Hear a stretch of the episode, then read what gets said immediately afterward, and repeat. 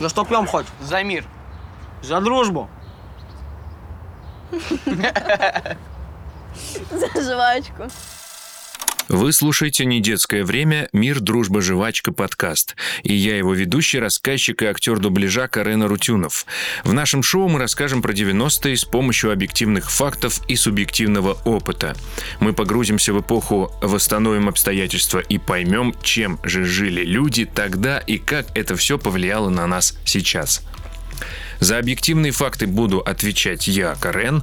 За субъективный опыт создатели сериала онлайн-кинотеатра «Премьер. Мир, дружба, жвачка». Премьеру третьего сезона вы уже можете посмотреть на платформе по ссылке в описании выпуска.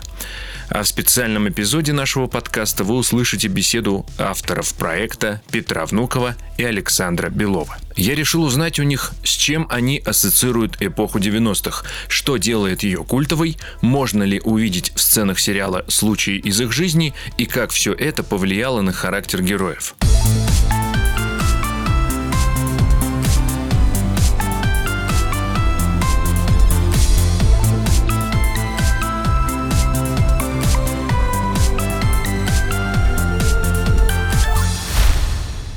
Чем у вас ассоциируется эпоха 90-х? Какая она для вас на вкус, цвет? Все детство э, я ощущал, что впереди есть что-то большее, оно необъятное, ну, там, оно неразличимо по цветам, но не темное. Ну, как бы вот предчувствие первой любви, отношений, что-то классного. Вот для меня 90-е – это предчувствие чего-то большего, так скажу. Э, Но мне кажется, это не настолько связано с 90-ми, сколько связано с периодом жизни человека. Мы с Петей были в 90-е подростками, и, в принципе, то, что с тобой происходит вот в этот переходный период, оно становится самым ярким, самым многообещающим, и навсегда с тобой остается. Волшебный 2000 год. Э, Мне должно было быть э, 19, и я прям предвкушал, что вместе с 90-ми закончится детство. И это что-то что должно случиться, что-то прям необычайное. На вкус я могу ответить. Это сникерс. Ну, то есть для меня был вот прям м, вкусом мечты, потому что мы не так часто он случался в жизни. Я когда случался, то выделили его на всю семью, ножом разрезали, не снимая упаковки, и каждому доставался вот этот кусочек. И у меня со сникерсом была еще одна ситуация связана. Я боялся, что меня из-за него убьют. Потому что еще одна особенность 90-х, ну, или это просто подросткового возраста, вас э, не так часто выпускают на улицу после 9 часов вечера. А мне было 14, и мне разрешили вдруг вернуться домой в пол одиннадцатого. Я такой, ва, праздник. Мы пошли с друзьями, с одноклассниками, гуляли в Великом Новгороде. Я купил сникерс и положил его в задний карман. Я был абсолютно счастлив. И в 10.10 нас остановили э, милиционеры. Не знаю, что они нас подумали, но они нас по- поставили руками на ларек и начали обыскивать. И я понял, что они сейчас найдут у меня в заднем кармане сникерс, не поймут, что это такое, и, наверное, убьют меня. Это было очень страшное ощущение. Но все обошлось. Нет, меня убили там, извините. Зачем я вру? А у меня еще, кстати, э, Дональд и Турбо. Но Турбо меньше, потому что Дональд – это такая редкая жвачка, которая то из Польши приезжал. И эти фантики, коллекция. Что из личных историй можно увидеть в сериале? Процентов на 70 все повествование в нашем сериале состоит из э, личных историй. Выдумки там минимум. Просто потому, что мы не очень хорошие фантазеры. Нам проще взять э, что-то, что с нами случалось, потому что когда с тобой что-то происходит, э, ты запоминаешь самое главное, ты запоминаешь, эмоцию, которая у тебя вызвало это событие. Это компиляция из моего, из Петиного, из Сережного, из Полининого, из э, Антона Щукина, и из всех-всех-всех наших знакомых друзей, и из вещей, которые мы даже прочитали в интернете или узнали из новостей. Это все вот такая большая эмоциональная солянка. Олега и Лехи еще. Да, Олега и Лехи и всех-всех. Сцена, например, из-за второго сезона расстрела афганцев с- произошла в Великом Новгороде. Все жители моего родного города знают об этом, могут рассказать вам, что произошло на заправке Титана, по-моему, но тоже в нулевых произошло. Э, История с вороной произошла с Антоном Щукиным из первого сезона. Суп из ворона э, знаменитый. Мы не были богатой семьей, и в школе об этом знали. Я помню, как в школу привезли гуманитарную помощь, и учительница физики, она вдруг решила перед всем классом вызвать меня и сказать, типа, Белов, пойдем в подсобку, там ты сможешь померить одежду, вам пригодится. И еще ученикам сказал, типа, не смейтесь, а, нуждаться это нормально, нуждаться это не стыдно, все хорошо. Я и такого унижения, наверное, до сих пор и не испытывал большего. И вот эта эмоция, она, она появится в третьем сезоне. Что еще у нас было? Разбитая машина. Ну, в моей семье приключилась история. Страх отношений первых. Не все в группе, но мы с Аней точно совпали со страхом первых отношений. Не от поцелуя. Извините. А это было у кого-то? У меня нет. А, нифига себе. Это он сейчас показал пальцем на себя, да. кстати, вам не видно было. Есть ли прототипы главных героев? С кого они списаны? У многих из нас был такой дед. Он больше такой собирательный образ получился. Но у меня был не родной, но сестры бабушки муж. Очень лютый дед. У него еще волосы росли на груди, и он меня пугал, что это он бабу-ягу проглотил. Однажды я узнал, что у него есть такой скелет в шкафу, от которого стало жутко, что там стоит драма, как бы тюрьма, еще что-то. Но на поверхности все было очень классно. И дед э, с какой-то тайной, скрытой ложью, которая его изнутри распирала и превращала его в демона в реальности. Ну, то есть вот эта часть тоже мы наделили другими собирательными там чертами всех дедов. Мама, наша общая надежда, глава, глава, семейства Рябининых по факту. Моя мама тащила троих детей в 90-е годы, при том, что я а, не знал, на самом деле, чем она занималась. Уже после того, как вышел первый сезон, а, мы с ней вдруг сели поговорить обо всем произошедшем. Она начала мне рассказывать а, жуткие вещи, как бандиты приезжали, пытались отнять ее бизнес. А у нее был какой-то небольшой деревообрабатывающий, там, даже не заводик, а цех со станками. И что, оказывается, мне угрожали выковать глаза, если она там не закроет. И вот это все было. И ну, вот этот образ женщины, которая, несмотря на все то, что происходит вокруг, он как будто бы мы его разделили со всеми, с, со всем поколением. Сильными женщинами, да. Ну, еще табуретки оттуда появились. Да, табуретки, это я ходил. Мама мне, я спросил маму, дай мне немного денег, хотя бы чуть-чуть. Мне очень стыдно перед друзьями. Она говорит, хорошо, иди зарабатывай, вот тебе две табуретки, иди на улицу и продавай. И я целый день простоял на улице с двумя табуретками. Это было очень странное и неприятное чувство. Я понял, что продажами я не хочу заниматься никогда в жизни. И Но потом, потом пошел и потом продавать. много лет занимался продажами, да. А, ну еще Вовка собирательный образ нашего какого-то друга со, со двора. Да, ну у меня, у меня был такой друг, э, лучший в детстве Митя, и у него все время торчало вверх, э, знаете, такое выражение есть, корову языком лизну, когда у тебя чуб торчит, и ты не можешь его пригладить. Вот у Вовки точно, точно такой же был в первом сезоне. Тоже вот в нашем окружении, тех, кто придумывал, есть такие люди. Я вот, например, знаю, что есть тренер по борьбе, к которому я приеду, когда бы я не приехал. Он скажет, ну давай переодевайся, пошли на ковер, или там в баскетбол играть, в баню. Это просто человек, как бы неизменная какая-то величина, который очень классно относится к детям, и он всегда тебя примет. Вот есть образ такого человека, которого тоже у нас в третьем сезоне появился. Ну, в общем, как будто вот взять серию, начать рассматривать ее и, ну, например, разбили машину, надо что-то продать. У меня, например, э, в 90-е но все драгоценности, по-моему, в семье были заложены в ломбарде вплоть до колец, по-моему, обруча. Ну, то есть все это очень знакомо нам. А Санька – это какой-то наш собирательный образ такого немножко уязвимого и сильного внутри парня, который находится в поиске ответа на вопрос, в чем идеалы, где, ну, в чем справедливость. Потому что очень много ценностей вокруг окружает. Ценности мамы, ценности папы – ценности деда и как э, ну, подростку и вообще человеку разобраться, как же на самом деле устроен мир. Ну, это такой наш общий вопрос. Мне кажется, кстати, он никуда не ушел. Время идет, а мы все так же, типа, что происходит, как вообще реагировать на все. Ну, мне Саньки mm-hmm. проще всего себя проассоциировать, и поэтому, наверное, это мой любимый персонаж, потому что я тоже уже это говорил. А, я себя чувствую большую часть времени, несмотря на то, что мне уже за 40, я чувствую себя как э, все тот же 14-летний Санька, я растерян, я не знаю, как мне жить, я не знаю, что с этой жизнью сделать, и я постоянно ищу ответы э, на эти вопросы. А, что касается других персонажей, дядя Алик, ну вот, он тоже такой собирательный образ, но у каждого из нас, наверное, был такой э, знакомый в детстве крутой дядя, на которого ты очень хочешь быть похожим. Вот у меня был такой дядя, его звали тоже Саша, его меня назвали в честь него. Ильюша – это отдельная история. Мы его придумывали как нашего странного друга, но в какой-то момент мы поняли, что он совершает странные вещи просто потому, что нам удобно, чтобы он совершал странные вещи, и в нем нет э, жизни и настоящности.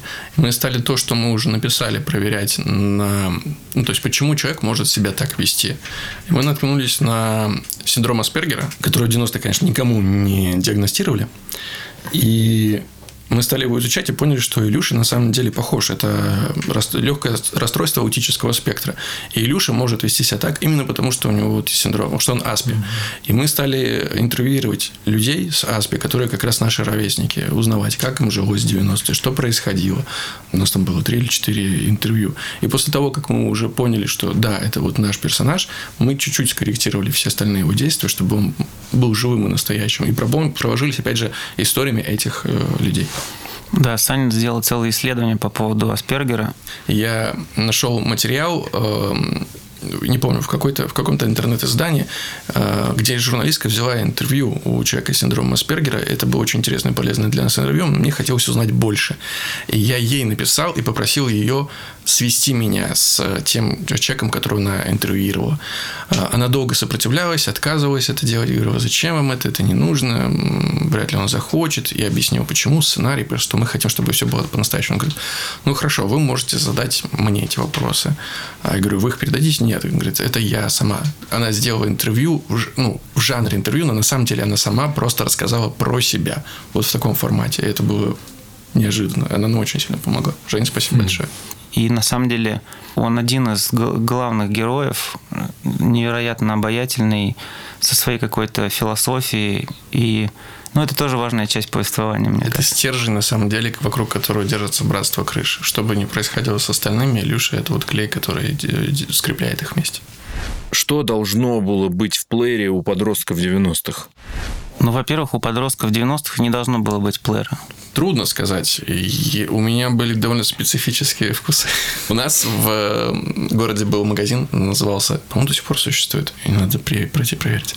А, назывался Радио С. И я помню первую свою покупку в 13 лет. Я пришел, я купил две кассеты сразу. Я купил кассету Inks Name the Humber Э, это группа Offspring, и кассету The Night э, at the Opera, это The Queen. И вот, вот это, эти странные вещи как будто бы сформировали мой вкус к музыке. С одной стороны, абсолютно безбашенные отвязные панки, с другой стороны, э, рок-группа такая очень-очень популярная, но при этом все равно чуть-чуть с отопыренным мизинчиком такая утонченная. Поэтому я был э, тем, кого называли в 90-х нефорами. Э, и все, что касалось поп-музыки, вызывало у меня стойкое отторжение. Это сейчас уже спустя годы там могу э, оценить э, розовый фламинго и сказать, что ну это, это хорошая музыка. А тогда все, все, где не было гитар, было, не должно было существовать в плане музыки. А я, мне кажется, сейчас вспоминаю свои кассеты, и больше из них часть это были в саундтреке э, фильмов, которые меня потрясли, потому что не меньше голод, наверное, от хорошего кино был в 90-е. И, например, я помню, что у меня была кассета «Мертвеца» Джармуша, э, Нейла Янга, которую просто я прокручивал ну, бесконечное количество раз – и ходил по городу, просто маленький город, река, и ты ходишь и э, слушаешь саундтрек, разговор, ну, какие-то фразы из фильма. Или, например, э, саундтрек к «Кустурице» с Нейризоны Горан Брегович. И это тоже очень наполняло. Ну, ну, как бы, как будто музыка всегда шла в соединении с какими-то образами. Ну, там, если говорить про Снейризону, то это рыба, которая взрослее, у нее два глаза смещаются на одну сторону и так далее. То есть как будто там был такой визуальный ряд еще с метафорическим э, соединен. Или, например, еще я был, наверное, депрессивным подростком, я это понял только в 36. А, альбом группы Cure Faith. Очень депрессивный, тяжелый, тяжеляк, в котором я погружался. Ну, в принципе, это была другая часть. Мы сейчас немножко рассказали про то, что мы все светлое такое видели. А была часть депрессии, которая не называлась депрессией или грустью. И музыка очень сильно работала на связь с этим ощущением. Саундтрек «Депрессия» — это альбом «Декаданс» группы Агата Кристи. Вот у меня был. Я когда чувствовал, что мне прям плохо, и мне нужно побыть в этом состоянии. Агата Кристи меня спасала. Агата Кристи, кстати, вполне могла быть и как будто бы даже должна была быть и у нас в саундтреке, и в плеере у подростков 90-х. И есть он на сериале, кстати. И сто процентов Цой. Сто процентов Цой. Актуальность кино никуда не делась. Единственная группа, которая не вызывает вопросов ни у кого, мне кажется. Как собрать коллекцию кассет, когда ты растешь в 90-х?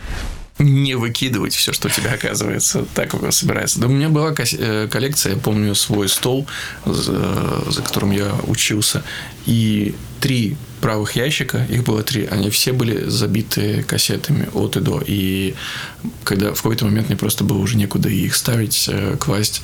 Но это, это ценность, это точно ценность, причем такая, которую ты не любишь э, делиться просто потому, что она оказывается в небезопасности в чужих руках. А какие-то вещи достать было уже по второму разу очень, очень и очень сложно. У меня было несколько прям любимых альбомов как раз э, группы Offspring э, и Bad Religion, и их не так часто возили в Новгород, чтобы еще кто-то мог их слушать, кроме меня, вот еще. Вот, поэтому да, просто тратить все карманные деньги на музыку. На чьи концерты ходили вы? Но я скорее ходил на рок-концерты. Э, я жил в маленьком городе в Латвии и вырос. Туда никто не приезжал, мы нахрен никому не нужны были. Но зато у нас было очень много рок-групп, и больше всего я любил ходить на рейвы, потому что культура рейва в Латвии была в 90-е невероятно крутой. И там одновременно в одном, значит, большом зале, причем кинотеатры не работали, их один кинотеатр у нас отдали под э, рынок, ну, короче, там торговали. А другой иногда снимали наши друзья как раз под рейвы. И в одном зале, значит, самом большом э, вешали такие веревки, трусы на резинке, куда можно было сесть и подпрыгивать практически до потолка. И очень громко долбила музыка, очень громко. И знаете, интересно, у меня было ощущение невероятного, ну, какого-то крутейшего мира, который там происходил. Столько там было энергии, столько было... Ну, жизнь просто била ключом. То есть в моем воображении подростка это был целый мир. Люди с фиолетовыми волосами. А я еще тоже... Саня был неформалом. Или ты говоришь, не, не форум? Нефор. Нефор. У нас не было такого сильного разделения, но я тоже был, вырос в 14 лет, попал в тусовку Значит, э, богемы – это художники, музыканты и все, что с этим связано. А на другом этаже кришнаиты, как бы у них свой там загон. И однажды э, мне предложили, значит, говорит, слушай, не хочешь потанцевать сегодня на подиуме? Нужно будет надеть салатовые лосины и салатовый парик. Я всю ночь в этих лосинах и в этом, как бы, в парике в салатовом танцевал. Вот у меня скорее такие были концерты. Вообще, если про музыку говорить, мне кажется, мы в 90 90-е у нас было невероятное окно в мир. Это MTV ТОП-20. И каждую субботу, значит, одни и те же песни практически, ну, плюс-минус. Э, я помню, что мы собирались у телевизора, который работал от этой антенны ужасной и не всегда показывал. И это был просто, ну, доктор Албан, там какие-то 4 Non Blondes, Californication, ну, очень много всего. Мне кажется, еще это важная часть э, в целом 90-х и маркера MTV. Какими понятиями того времени наполнена речь героев сериала больше всего? Когда мы писали первый сезон, э, с нами писал э, мой хороший друг и земляк Леша Иванов, и он отдельно занял, взял на себя работу, он начал составлять словарь сленга 90-х, чтобы потом все это, всем этим удобрить э, наш сценарий. И у него, вот у него реально, вот он мог бы сейчас прийти здесь сесть, он рассказал бы вам в течение пяти минут, э, не останавливаясь просто одно выражение за другим. Вовка говорит точно так же, как мой друг Миша Каменев со двора. Э, он постоянно говорит, я тебе говорю, я тебе говорю, это подкрепляет любую фразу, когда ты что-то утверждаешь, и дальше ты говоришь, я тебе говорю, она как будто бы впечатывает это факт в, во Вселенную. Невозможно с этим спорить. И вот э, Вовке это досталось как раз от Миши. Миша даже, наверное, об этом и, и не знает уже. Вот. А Леха еще притащил Вовке фразу «соси жопу». Нет, соси шепот мы придумали уже. Это смешно, потому что э, часть э, той речи, которую говорят наши персонажи, особенно подростки 90-х, это действительно аутентичная речь, которая э, существовала тогда, а часть это выдуманный нами фольклор. Мы ставили перед собой задачу выдумывать какие-то реплики и фразы, чтобы они смотрелись настолько естественно, как будто они всегда существовали. И это касалось даже не только подростков. Я помню вот разговор между Витей, героем, и Аликом, когда они сидят на капоте машины и обмениваются такими э, как будто бы ну, устойчивыми фразами, как раз что касается разборок, бандитов, врагов кавказцев и так далее. Э, у нас мы потратили на это чуть ли не неделю просто написания вот конкретно этой, этой сцены, чтобы это звучало как будто бы это не придумано, а часть фольклора. Можно ли назвать 90-е культовыми? Ну, это 90-е, брат. Типа... Ну, сто процентов, да. Я думаю, что у нас в стране 90-е – это самое яркое пятно в истории к которому, если кто-то обращается, то точно это маркер. Либо кто ну, те, все, кто жили, причем у всех разные отношения. Есть часть людей, например, не, не могут смотреть сериал, потому что у них тяжелые воспоминания, которые приходят. И они говорят, я не могу это смотреть. Меня в 90-е, ну, не знаю, увозили в лес. Вот. И, а есть часть людей, которые, может быть, более легко их прожили и могут с, или могут с иронией к этому отнестись. Но это точно, ну, похоже, самое яркое пятно в, пока в истории нашей страны. Что интересно, сложное время и рождает его культовость. И это парадоксально, на самом деле, для нашего сериала, что интересный положительный герой не так интересен, как герой с харизмой или отрицательный. И это достаточно, ну, мне кажется, большая сложность для всех э, рассказчиков, потому что как только у тебя герой хороший, он становится скучным. И в этом смысле время, когда оно хорошее, оно ну, не вызывает какого-то сильного, э, сильного ответа. Чем сложнее, многообразнее время, тем больше есть на него реакция и ответ. Абсолютно радикально противоположных. От невероятной радости, эйфории до трагедии, печали, как бы, ну, в общем. Я думаю, что это самое яркое время пока что. Но при этом через 30 лет происходит так или иначе, какой бы ни был э, виток истории, происходит так называемая мифологизация. И это то, что мы на самом деле делаем в в нашем сериале. Мы не занимаемся документалистикой, мы не рассказываем. Вот смотрите, как именно было. Мы ну, я, по крайней мере, и сам-то уже не очень хорошо помню, как было. Я помню именно на эмоциональном и на ощущенческом уровне. Фантазия все равно рисует по-другому. И она как раз и делает вот то время э, культовым, она наделяет его какими-то дополнительными смыслами, дополнительными возможностями. Что из этой эпохи больше всего запомнилось и навсегда осталось с вами? Наверное, кино. Я помню, что я дважды прогуливал школу просто потому, что я утром собираясь начинал смотреть кино и потом не мог уйти. Это были Форест Гамп и, по-моему, Храброе сердце. А, я вот э, проснулся, сделал чаек, что-то там собирался уже идти в школу, и тут на кабельном канале, а у нас не было кабельного телевидения, просто мы ловили сигнал от кого-то из э, соседей. И вдруг начинал идти фильм как раз то. И я такой, вау. И все. И невозможно было оттащить за уши. У меня есть ощущение, что э, мы в 90-е пытались, ну, в силу неопределенности, которая была вокруг, и силу максимального отсутствия перспектив – выпрыгнуть из этой реальности во что-то большее. И либо было несколько дорог, э, как, или даже, как говорит мой знакомый, несколько туннелей, по которым можно идти. Туннель по названием «Спорт», где, в принципе, ты, если будешь много трудиться, может быть, куда то вырулишь и останешься человеком.